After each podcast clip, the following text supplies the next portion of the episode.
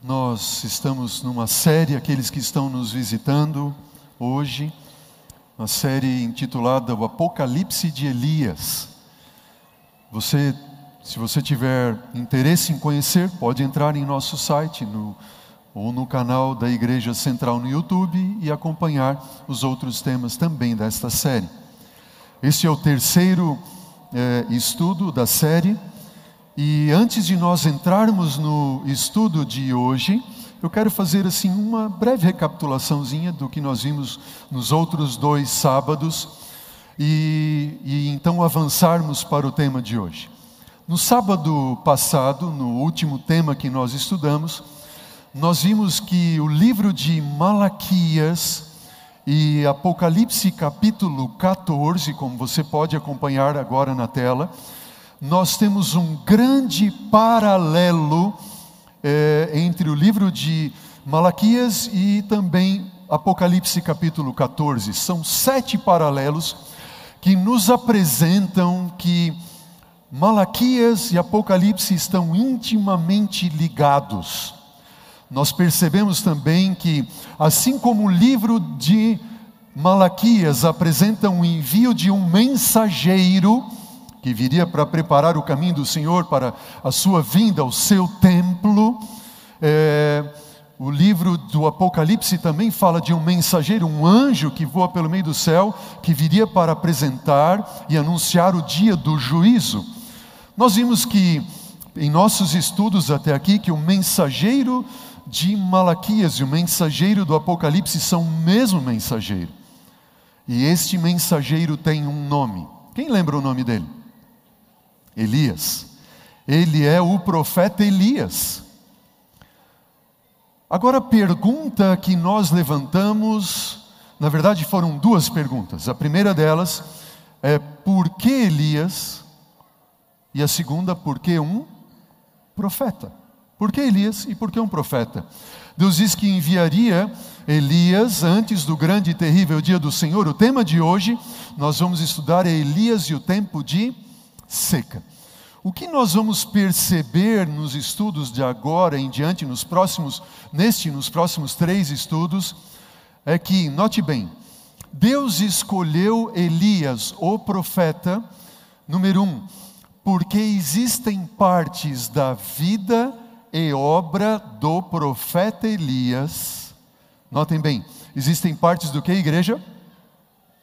Da vida e obra do profeta Elias que se cumprem ou se cumprirão no Elias profético. Veja, Elias profético é o que nós vamos doravante chamar este mensageiro de Malaquias, tá bem? Então existem partes da vida e obra do profeta Elias que vão se cumprir no Elias profético. Como assim, pastor? Notem, quando nós estudamos esta profecia, nós não podemos encontrar na vida e obra do profeta Elias aquilo que nós queremos para encaixar na profecia de Malaquias. Não, não, não é assim que nós fazemos.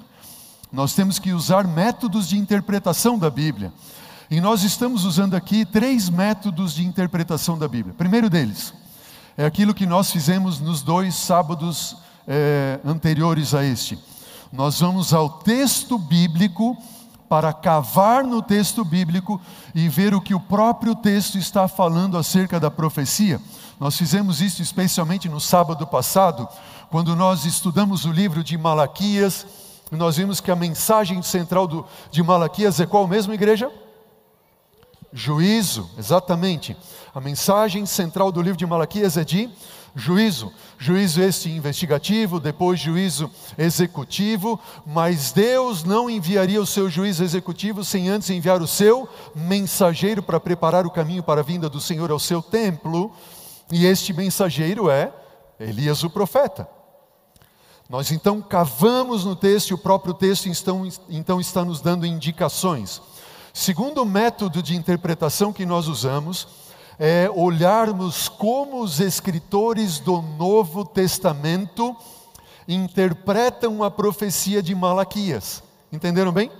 E nós temos, especialmente nos quatro evangelhos, Mateus, Marcos, Lucas e João, ou seja, os evangelistas, quando eles relatam as próprias palavras de Cristo Jesus e como Jesus interpreta a profecia de Malaquias, é assim que nós entendemos que ela deve ser interpretada.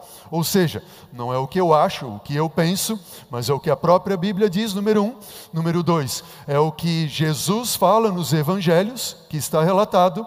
E o terceiro método de interpretação profética é usarmos os escritos proféticos apocalípticos como uma chave de interpretação das profecias do Antigo Testamento.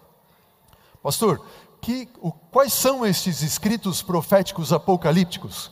Bom, são os livros de Daniel e Apocalipse, tá bem? Então nós vamos ao livro de Daniel no Antigo Testamento, nós vamos no livro do Apocalipse no Novo Testamento, e nós vamos ver como é que Daniel e Apocalipse interpretam a profecia de Malaquias, a profecia de Elias. Pegaram a ideia ali? Qual é o primeiro? O próprio texto bíblico. O segundo, os evangelhos. E o terceiro, os escritos proféticos apocalípticos. E ao fazermos este estudo, vocês vão perceber que, especialmente, os escritos proféticos apocalípticos, ou seja, o livro de Daniel e Apocalipse, eles vão pinçar parte da vida e obra do profeta Elias, conforme se acha registrado no livro de 1 Reis, 2 Reis, e vão aplicar ao Elias profético. Entenderam bem?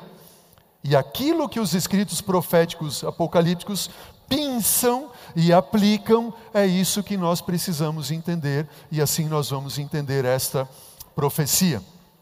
Quando nós vamos à Bíblia, esse é o texto que nós apresentamos aqui, encerramos nosso estudo na semana passada, Malaquias capítulo 4, versículo 5 diz o quê?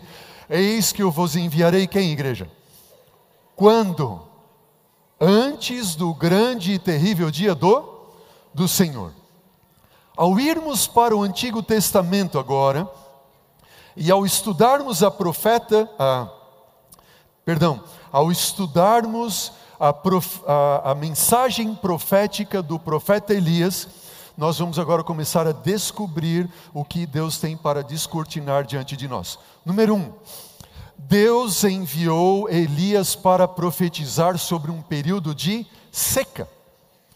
O primeiro momento em que o profeta Elias aparece nas Escrituras é este que está relatado aqui. Eu vou apresentar na tela os textos hoje. Você pode acompanhar na sua Bíblia ou conferir na sua Bíblia, mas para nós ganharmos tempo, tá bem? Porque nós temos bastante matéria para nós estudarmos hoje. O primeiro momento que o profeta Elias aparece nas Escrituras é este aqui de 1 Reis, capítulo 17, versículo 1, que diz o quê? Então, Elias, o tesbita dos moradores de Gileade, disse a Acabe, ok? O que, o que foi que ele disse? Tão certo como vive o Senhor, Deus de Israel, é, perante cuja face eu estou, que nestes anos nem orvalho e nem chuva haverá, senão segundo o que, igreja?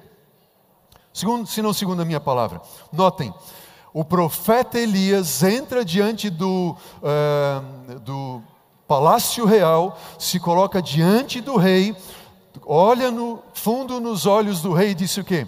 Ó oh Deus, ó oh rei, eu quero dizer para o senhor o seguinte: não vai haver nem orvalho e nem chuva nesses anos, senão segundo o quê? A minha palavra. Elias se retira, nenhum guarda barra ele, ninguém faz nada com ele. Ele foi amando de Deus e o Senhor o protegeu. Ele sai da frente da presença do rei e quando o rei então dá-se por si, ele diz: prendam ele. Ele não estava mais ali. Não sei se você é como eu, mas quando eu leio as Escrituras eu começo a fazer perguntas e perguntas, e perguntas e mais perguntas. E a primeira pergunta que eu fiz a estudar esse tema foi esta: por que não choveria? Por que Elias vai diante de Acabe e diz assim: Ó oh, rei, não vai chover, ponto final. Poderia ser um outro tipo de, de, de, de, de, de praga sobre o povo, assim por diante. Poderia ou não poderia? Sim, mas por que ele diz que não choveria? A resposta a essa pergunta nós vamos agora encontrar na Bíblia da seguinte forma: número um, Deus nos deixou os seus mandamentos.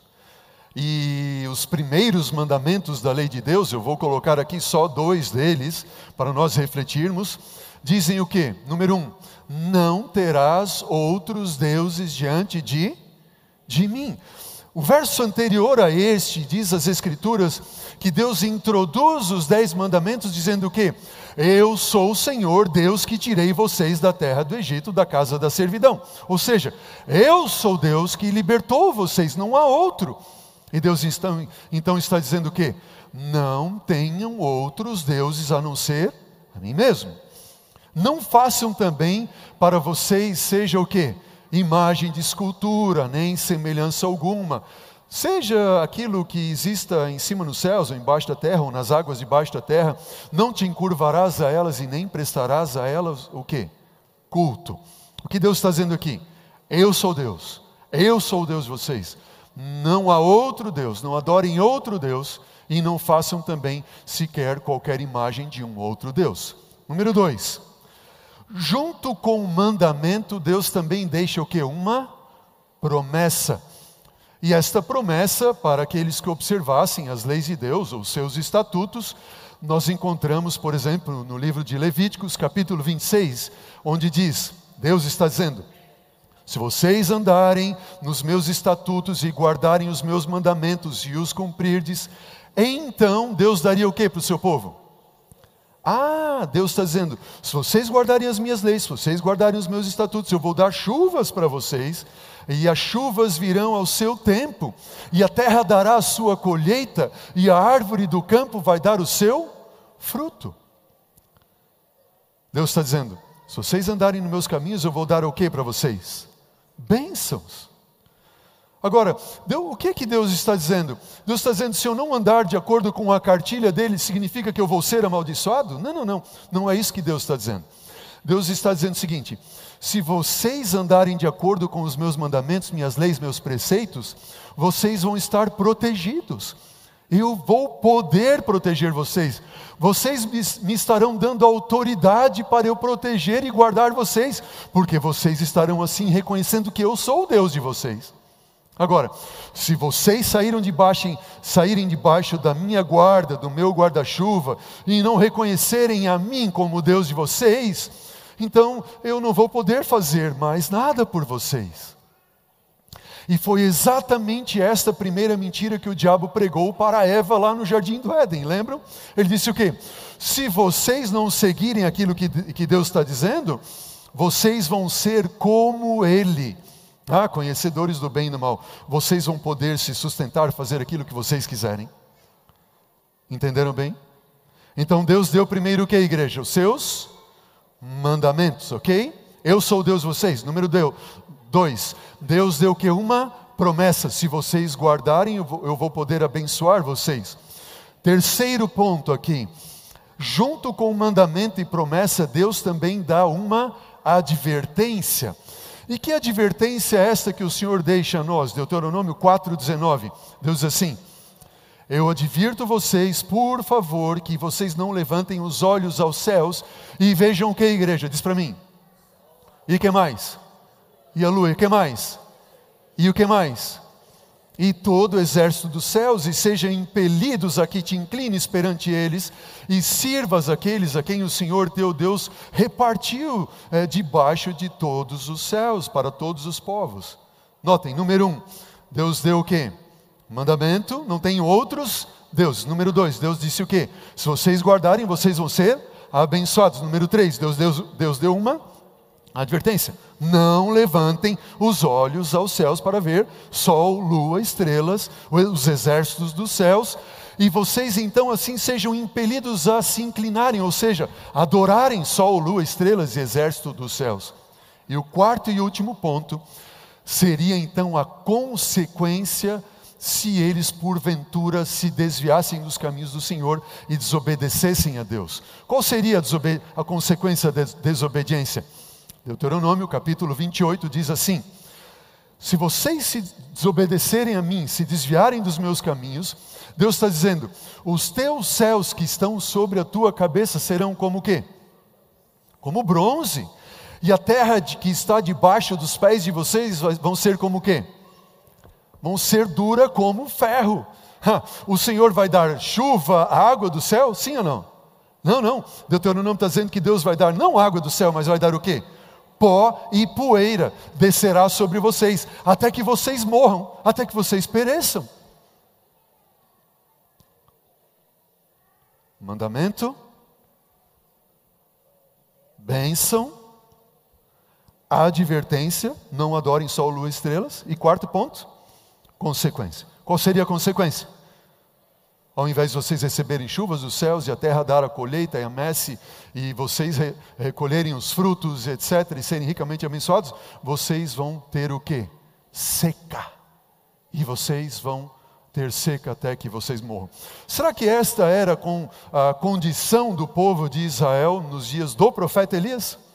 Vejam o que diz a palavra do Senhor, segundo Reis capítulo 23, versículo 5.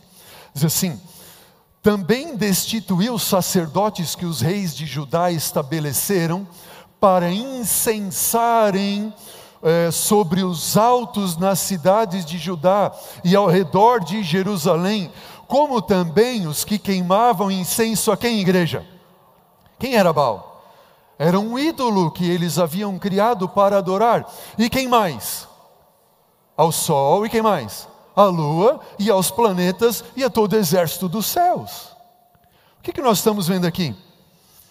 Que toda a bênção que Deus queria dar ao seu povo, eles deixaram de colher as bênçãos porque eles se desviaram dos caminhos do Senhor e Deus não podia mais abençoá-los, e agora eles tinham que colher os frutos das suas próprias escolhas, e eles estavam fazendo exatamente aquilo que Deus havia advertido para eles não fazerem, para eles não adorarem ídolos, sol, lua, estrelas e o exército dos céus.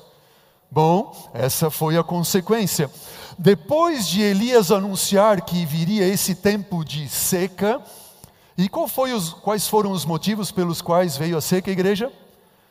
Nós vamos resumir da seguinte forma: a seca veio por causa da apostasia em decorrência da idolatria.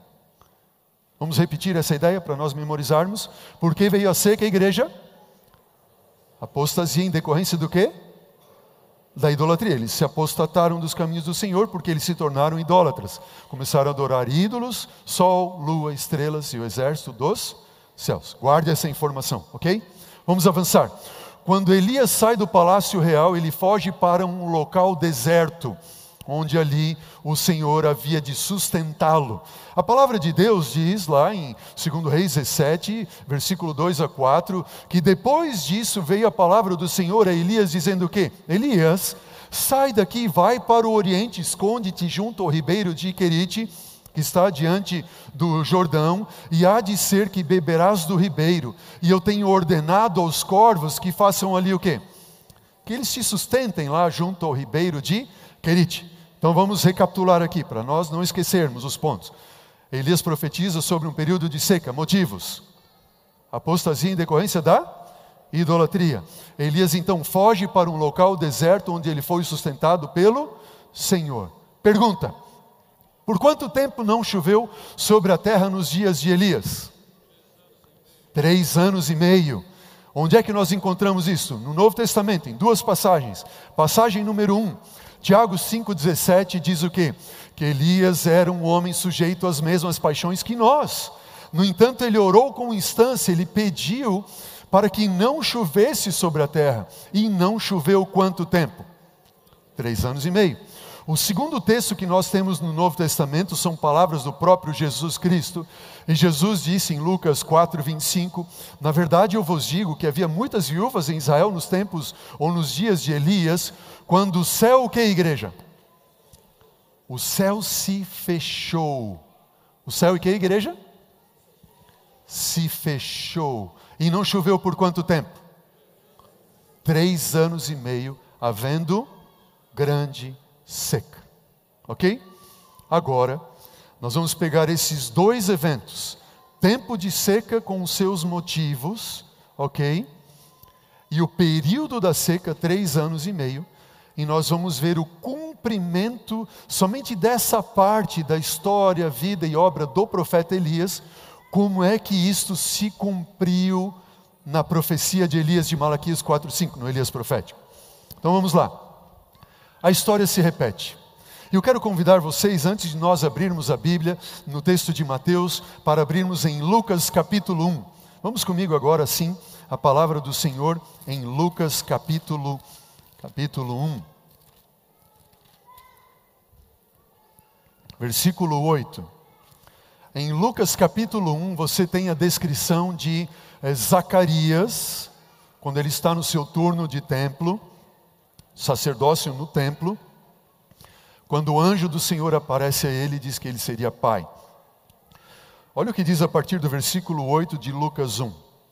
Da senhora, aconteceu que exercendo ele, Zacarias, diante de Deus, o sacerdócio na ordem do seu turno, coube-lhe por sorte, segundo o costume sacerdotal, ao entrar ele, Zacarias, no santuário do Senhor, para queimar incenso, e durante esse tempo, toda a multidão do povo permanecia da parte de fora orando. E eis que lhe apareceu um anjo do Senhor em pé à direita do altar de incenso. Vendo Zacarias, o anjo, turbou-se, apoderou-se dele o temor. Versículo 13. Disse-lhe, porém, o anjo: Zacarias, não temas porque a tua oração foi ouvida, e Isabel, tua mulher, te dará à luz um filho, a quem darás o nome de João.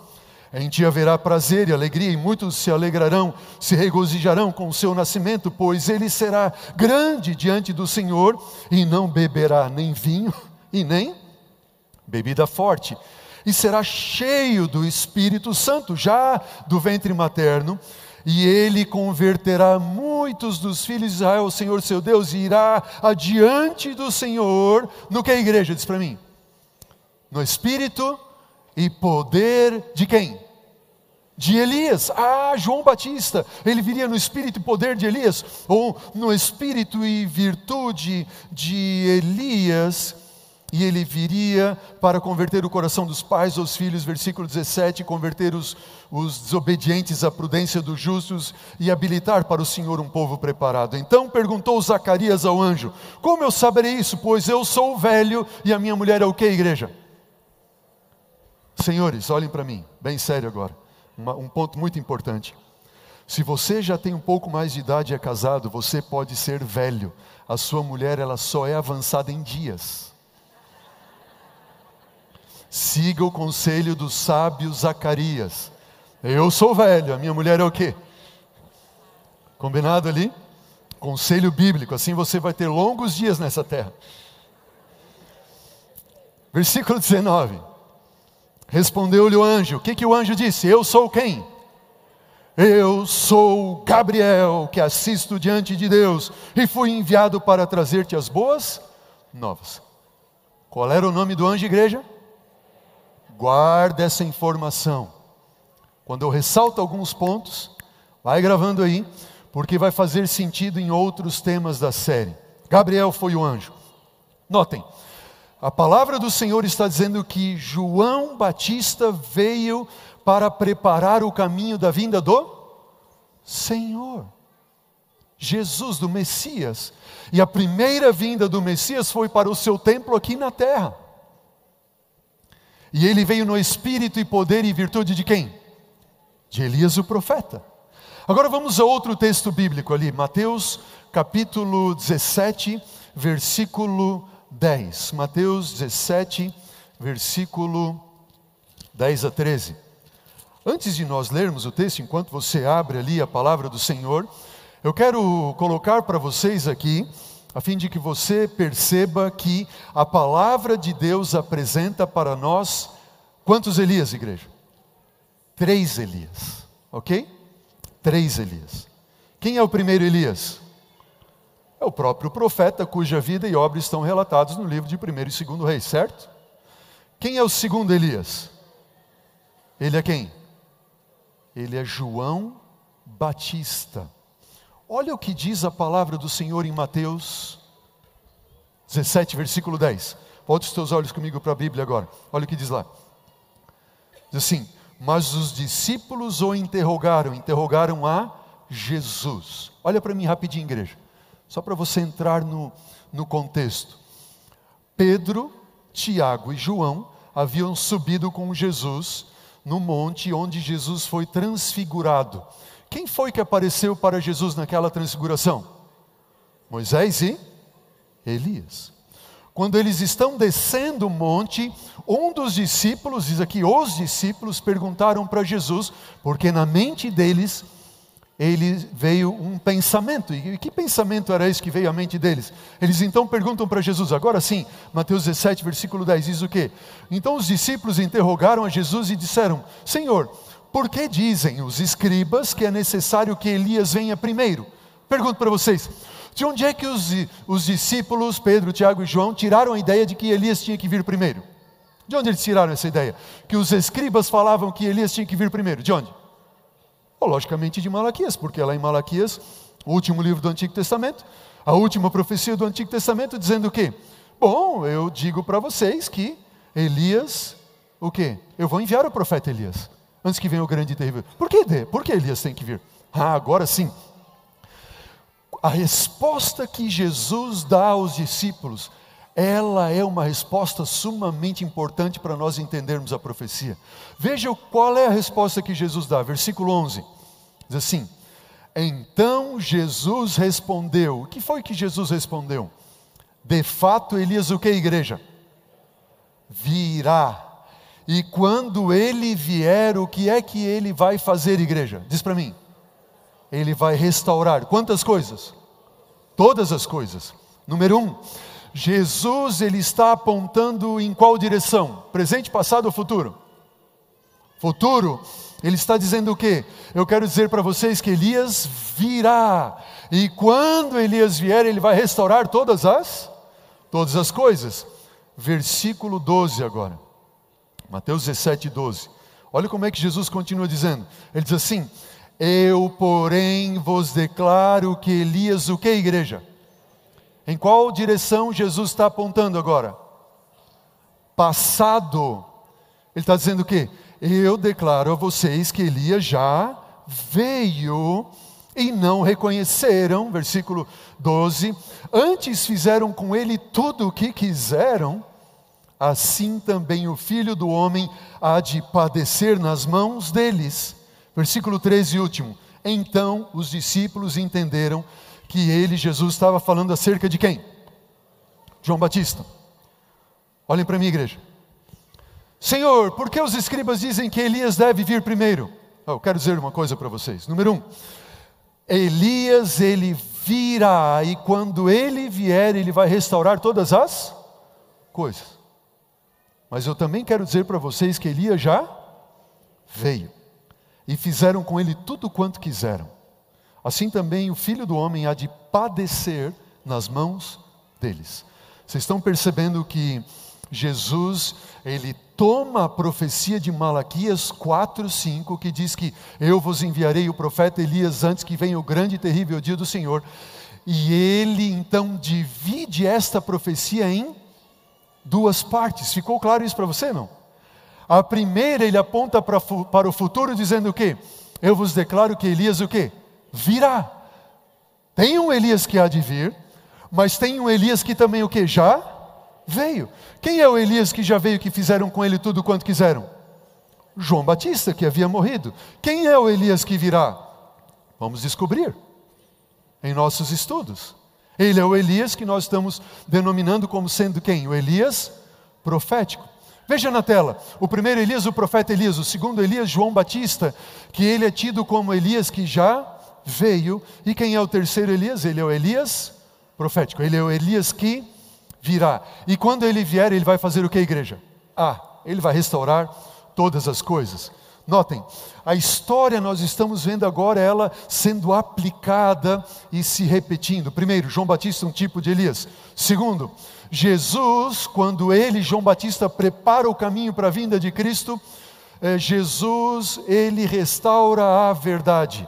Que, que verdade é esta que Jesus restaurou? A grande verdade que tinha fugido aos olhos de todos de que Deus é amor.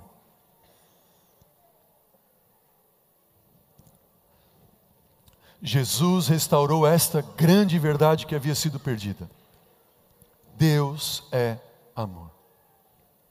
Olhe para os atos de Jesus, para as palavras de Jesus, os sermões de Cristo. Ficam a nós claros que Deus é Deus é amor. Eu gostaria de dedicar mais tempo aqui, mas o nosso relógio vai avançando e nós não temos tempo. Mas vou dizer só um ponto para vocês. Por exemplo, quantas, quantos de nós já fomos em algum funeral, não é verdade? Onde tem parentes chorando um ente querido que, que, que está a dormir agora morto.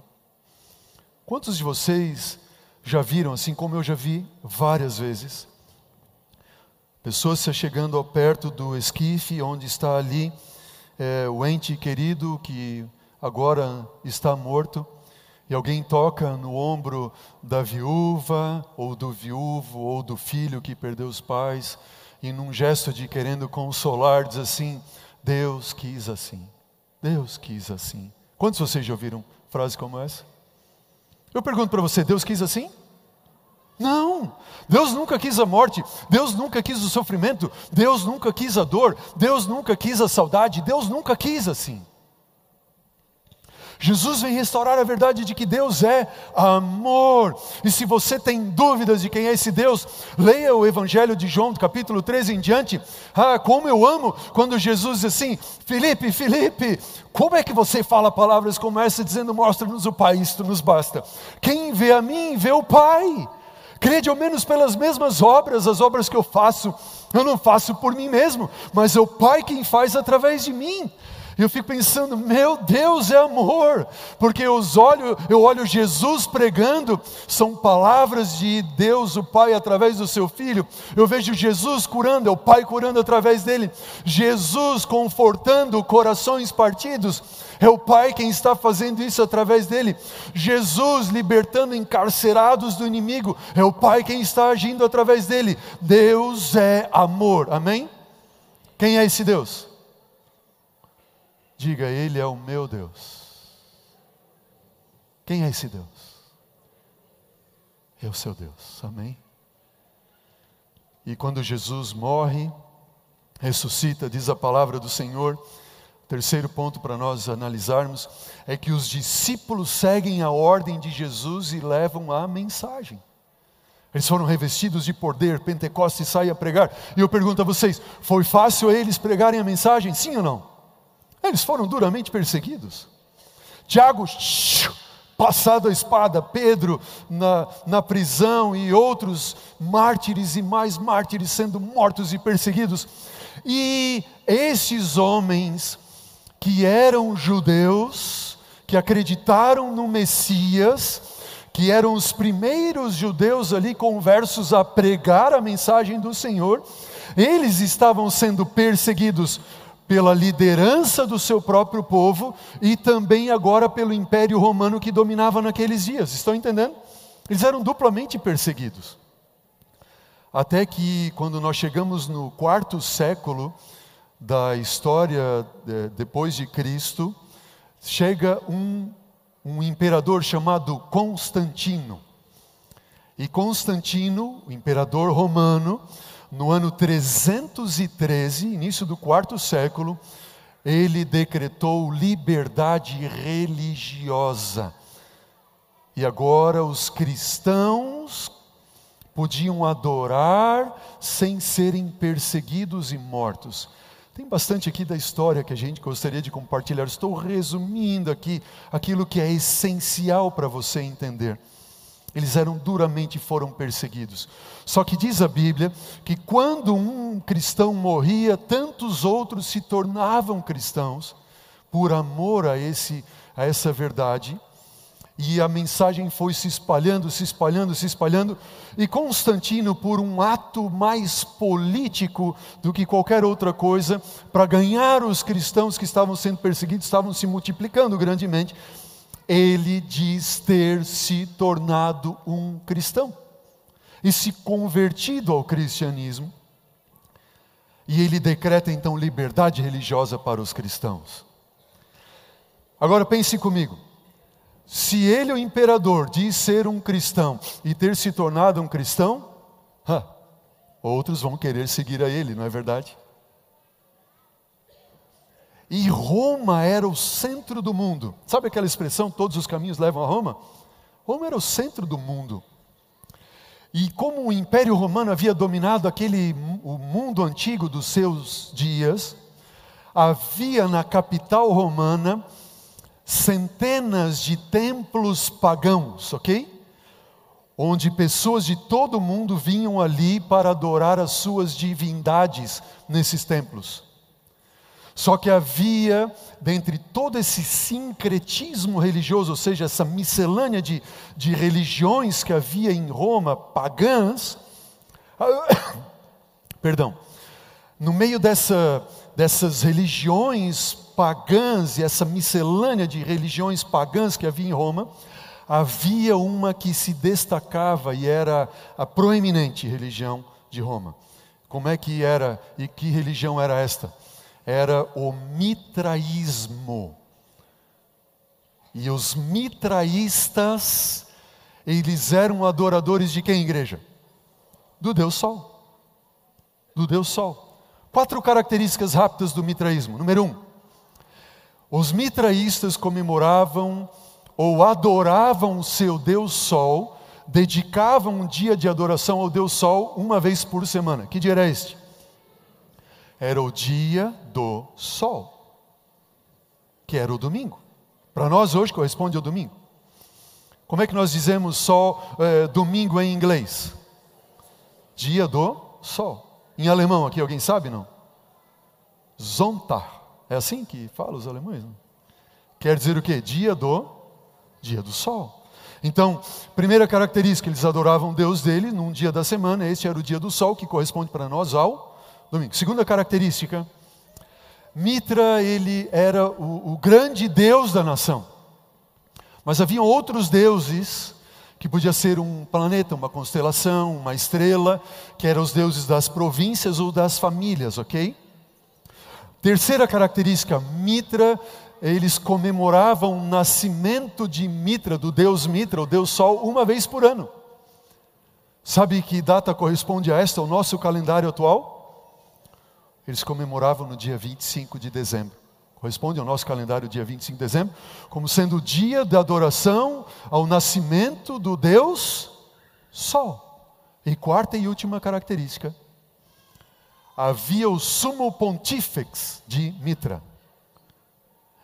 Sumo pontífice é o, é o mais importante daquele que faz uma ponte, pontífex faz uma ponte entre o povo e o Deus Sol e esse sumo pontífex tinha o que na sua cabeça? Uma mitra, uma estola sacerdotal, um cajado de pastor e um anel especial na mão. Vocês já viram alguma coisa semelhante por aí?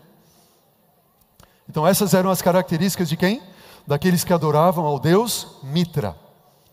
Só que também haviam os cristãos, e os cristãos estavam crescendo e se desenvolvendo grandemente no Império Romano, em todas as partes. Esses eram seguidores de Jesus, de Cristo Jesus.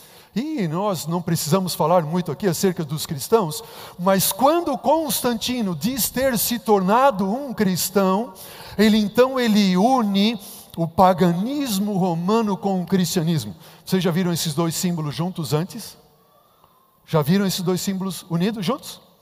Se você ainda não viu, talvez agora fique mais claro. A cruz, símbolo de Jesus, e do outro lado o sol, símbolo de mitra. E se ainda não ficou claro para vocês, talvez esse símbolo aqui fique mais claro. Vocês estão entendendo? O que é que nós começamos a ver aqui na história? Constantino, ele promove a união de quem? Do paganismo com o quê? Com o cristianismo, e agora nasce uma igreja cristã em Roma a igreja cristã romana. Veja, a conversão nominal, ou seja, da boca para fora de Constantino, na primeira parte do quarto século, causou grande alegria. E o mundo, sob um manto de justiça aparente, introduziu-se na igreja. O paganismo, conquanto parecesse suplantado, tornou-se o quê? Ele venceu as doutrinas pagãs, cerimônias pagãs, superstições pagãs, incorporaram-se à fé e ao culto dos professos seguidores de Cristo. O que significa? Os costumes pagãos entraram dentro do cristianismo. E aí nós vemos então, devagarinho, o dia do Senhor, que é qual igreja? O sábado sendo mudado para qual dia? O dia do sol. E é, imagens que haviam nos templos pagãos, imagens de homens de, com características humanas que representavam Deus Júpiter, o Deus Saturno, Deus isso, Deus aquilo, outro, etc, etc, etc, etc. Eles começaram agora a tirar a placa do nome daquele Deus e substituir por outros nomes nomes de figuras eh, cristãs, como Paulo, como João, como Pedro, como Tiago e São Tiago, São Pedro, São Paulo e assim por diante, estão vendo? E a igreja gradativamente vai perdendo a sua identidade, e o paganismo, ele agora está travestido de cristianismo. Por fora parece cristão, mas por dentro a essência é qual? Pagã. E eles adoram no dia do sol, eles têm imagens, e eles então agora comemoram o nascimento do seu Deus no dia que eles comemoravam sempre, 25 de dezembro, e tem aquele que é o líder máximo da igreja de Mitras, agora passa a ser da igreja cristã de Roma. Pegaram a ideia? Não. Bom, isso não é uma ideia minha, isso é a história que revela para nós. E eu tenho aqui para vocês, por curiosidade, eu trouxe um catecismo da igreja.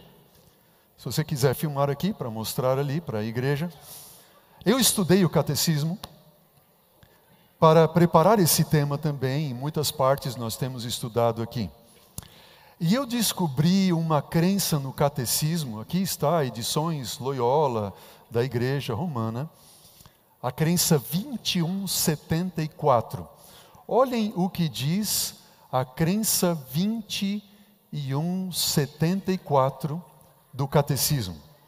Diz assim: reunimos-nos todos quando, igreja? Onde é que está escrito isso? Aqui. No catecismo. Crença 2174. Reunimos-nos todos no dia do sol, porque é o primeiro dia após o sábado dos judeus, mas também o primeiro dia, etc, etc, etc, etc. O que que diz no catecismo? Que o dia do Senhor, que eles chamam Dominus, dia do Senhor, que é o dia, é, deveria ser o dia do Senhor, mas é o dia do. Nós nos reunimos no dia do?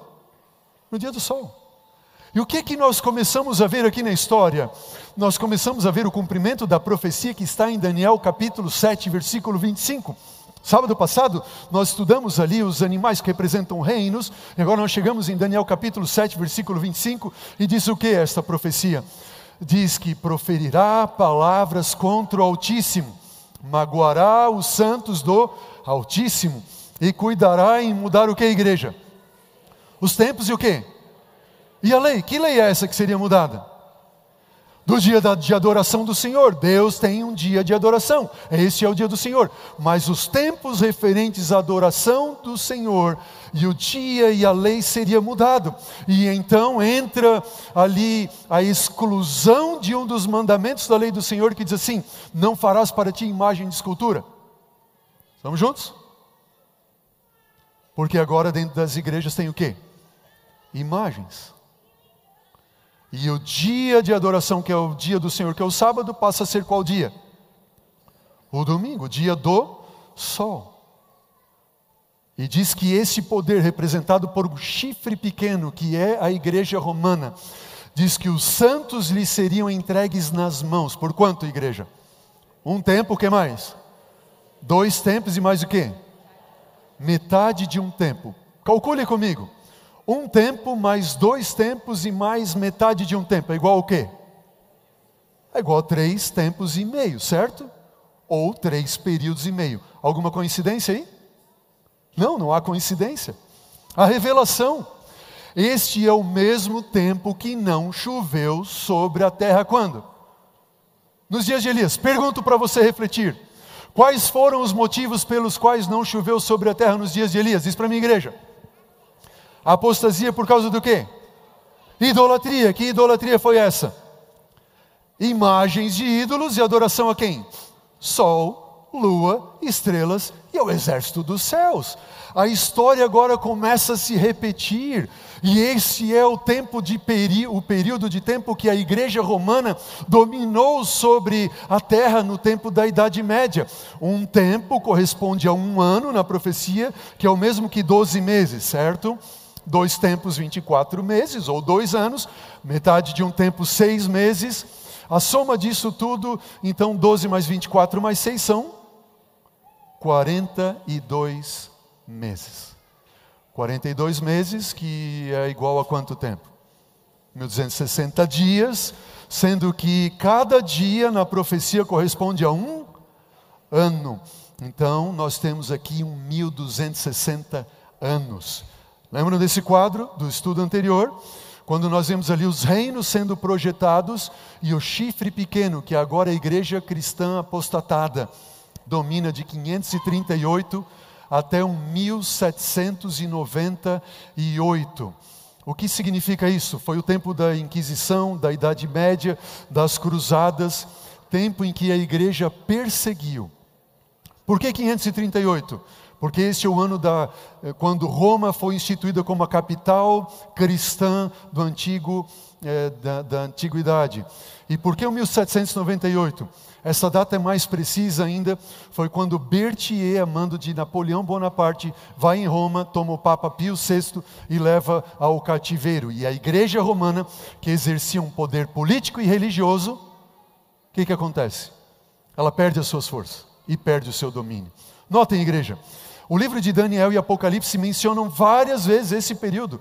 Tempos em Daniel capítulo 7 e Apocalipse 12 42 meses, você tem Apocalipse 11, Apocalipse 13, 1260 dias, você tem Apocalipse 11, Apocalipse 12, e, eu, e todos estão falando sobre o mesmo período.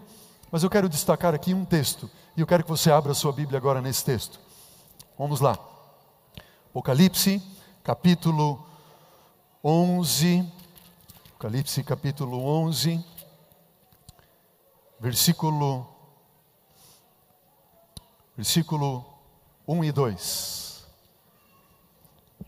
Estamos juntos? Apocalipse, capítulo 11, versículo 1 em diante. Diz assim: Foi-me dado um caniço semelhante a uma vara, e também me foi dito: Dispõe-te e mede o que, igreja? Mede o santuário. Semana que vem nós vamos voltar a esse texto aqui. E também me foi dito: Dispõe-te, mede o santuário, o seu altar e os que nele adoram, mas deixa de parte o átrio exterior do santuário e não meças, porque ele foi dado aos gentios. E estes por quanto tempo? 42 meses calcarão aos pés da cidade santa. Versículo 3: Darei as minhas duas testemunhas que profetizem por quanto tempo? 1260 dias, mesmo período, 42 meses ou 1260 dias, vestidas de pano de saco. O que significa isso? Vestidas de luto. As duas testemunhas são o Antigo e o Novo Testamento, elas estão de luto. Durante que tempo elas estão de, de, luto? Durante os 1260 dias, é o tempo da Inquisição, da Idade Média, dos Cruzados, quando a igreja foi acorrentada e ninguém podia ler. A Bíblia foi acorrentada, melhor dizendo, e ninguém podia ler. A Bíblia foi acorrentada pela igreja. Estamos juntos? 1260 dias. Olha o que diz o versículo 6 agora. Olha que essas duas testemunhas, os dois, duas oliveiras, os dois candeeiros têm poder de fazer. Versículo 6 de Apocalipse 11. Elas têm autoridade para fazer o que, igreja? Fechar o céu. Espera só um pouquinho. Olhe para mim, olhe para mim. Elas têm autoridade para fazer o quê? Fechar o céu. O que foi que Jesus disse em Lucas 4:25? Havia muitas viúvas nos dias de Israel durante um tempo de quanto? Três anos e meio, quando o céu fez o quê? Se fechou, reinando grande fome sobre a terra. Agora Apocalipse 11 está dizendo o quê? Para fechar o céu. Versículo 6, volte os teus olhos. Elas têm autoridade para fechar o céu para que não para não chover. Durante os dias em que elas profetizarem, elas têm também autoridade sobre as águas, etc, etc. Quanto tempo não choveria, diz o livro do Apocalipse? 1260 dias ou 42? Alguma semelhança? O céu se fechou? Por quem, por quem João Batista foi perseguido?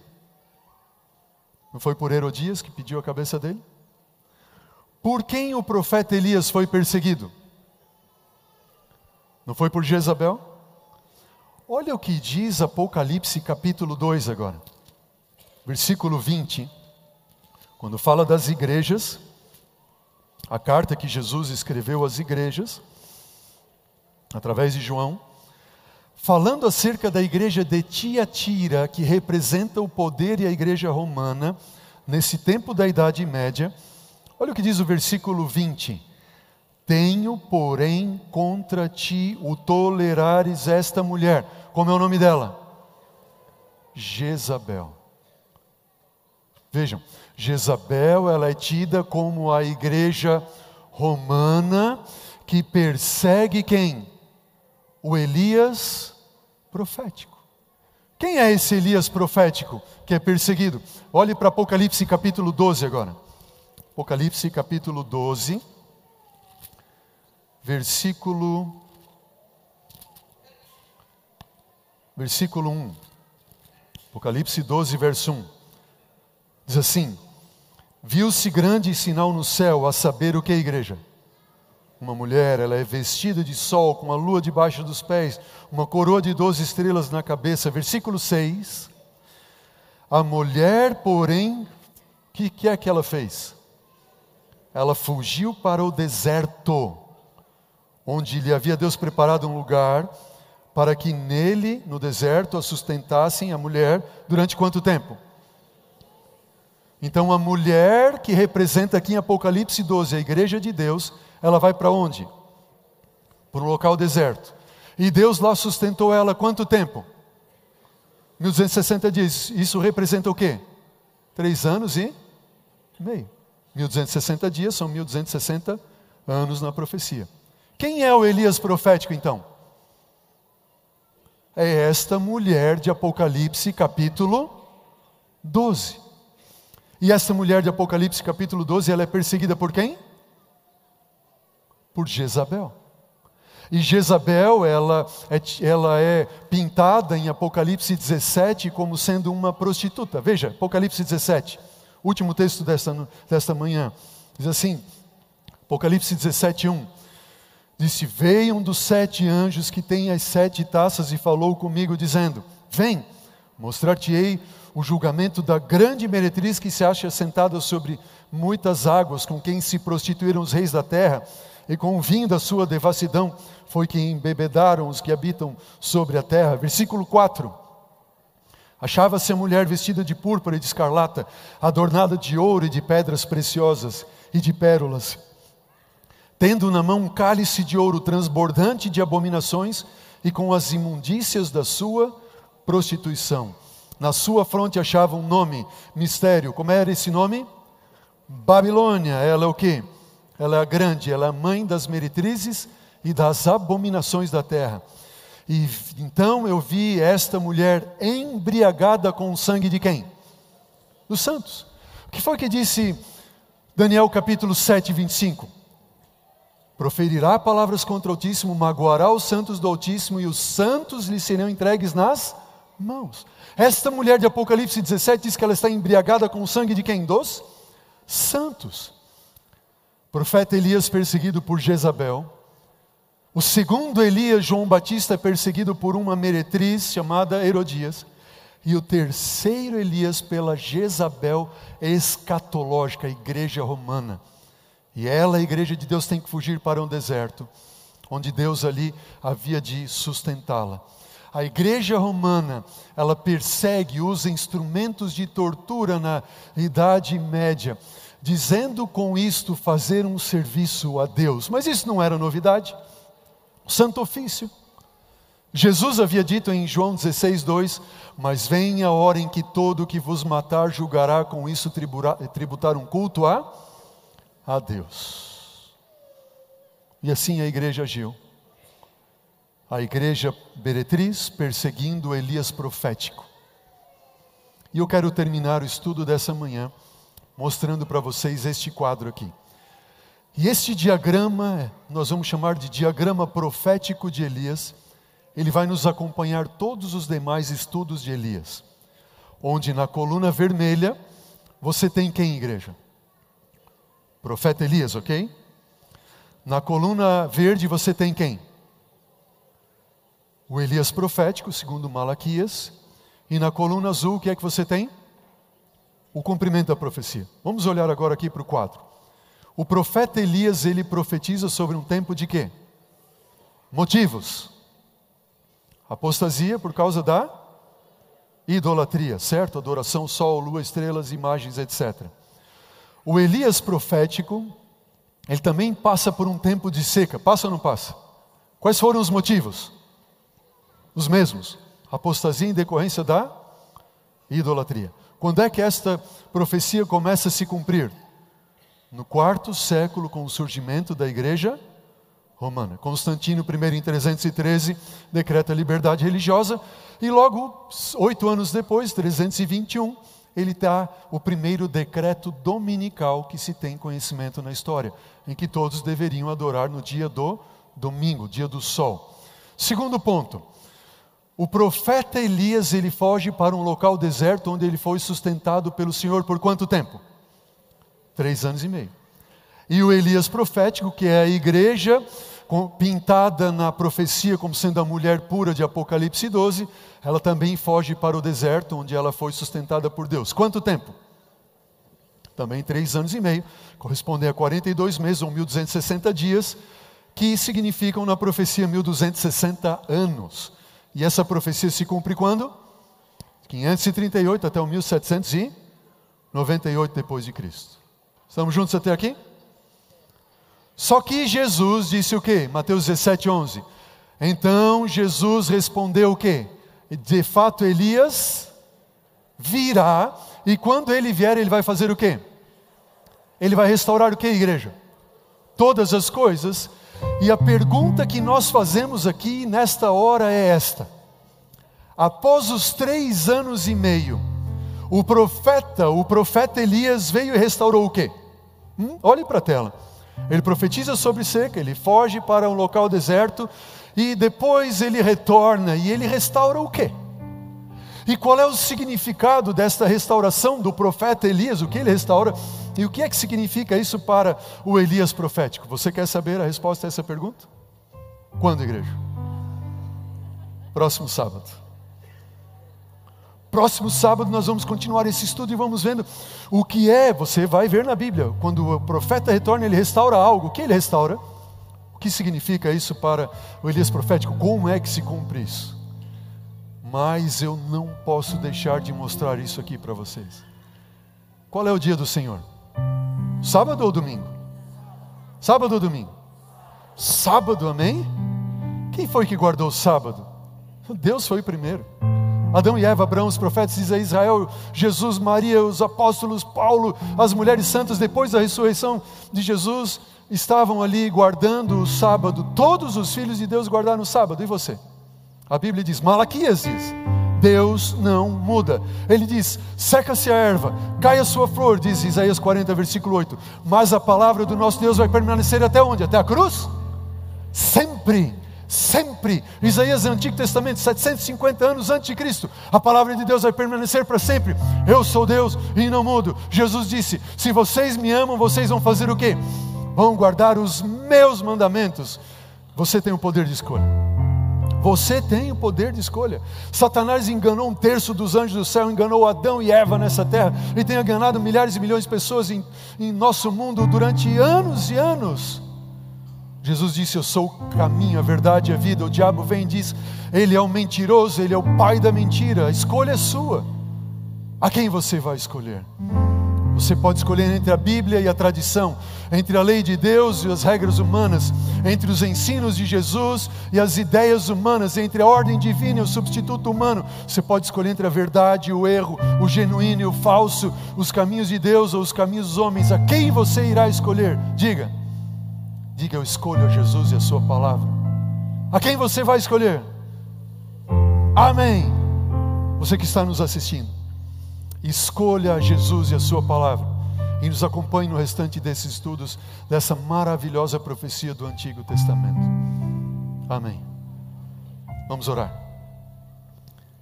Senhor Deus e eterno Pai, louvado e exaltado seja o Teu nome, Senhor pelo estudo que o Senhor tem dado a nós através da tua palavra. Não permita, Senhor, que nenhum dos que aqui estão e também nos assistindo na Novo Tempo, na internet, venham se perder no engano, na mentira do inimigo. Tira-nos, Senhor, Senhor, do reino das trevas e traga-nos, Senhor Deus, para o reino da tua maravilhosa luz, luz que emana da tua palavra. Por Cristo Jesus oramos. Amém, Senhor. Amém.